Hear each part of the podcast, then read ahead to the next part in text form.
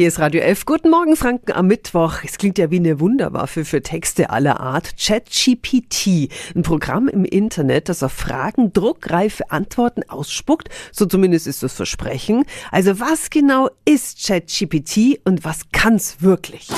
Radio F. Jetzt Tipps für ganz Franken.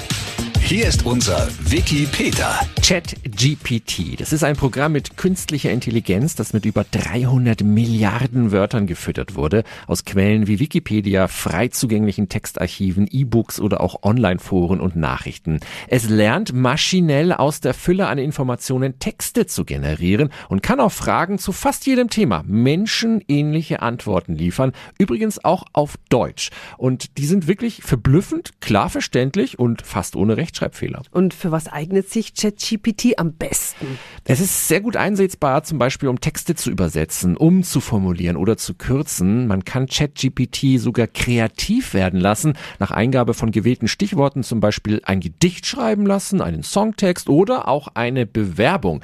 Anders als bei Google bleibt ChatGPT konkret bei der Frage und spuckt nicht hunderte sinnlose Treffer aus. Man kann ein richtiges Gespräch führen mit immer weitergehenden Fragen. Welche Nachteile Nachteile gibt's jetzt aber.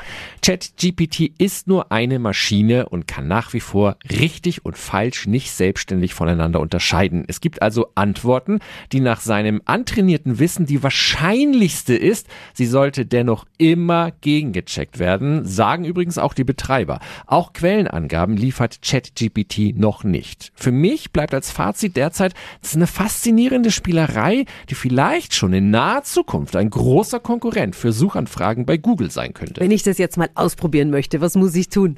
Auf der Seite chat.openai.com können Sie sich mit einer Mailadresse registrieren und schon können Sie den Chat starten und die erste Frage stellen.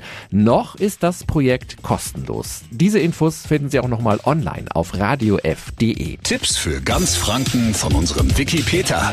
Täglich neu im Guten Morgen Franken um 10 nach 9. Radio F. F.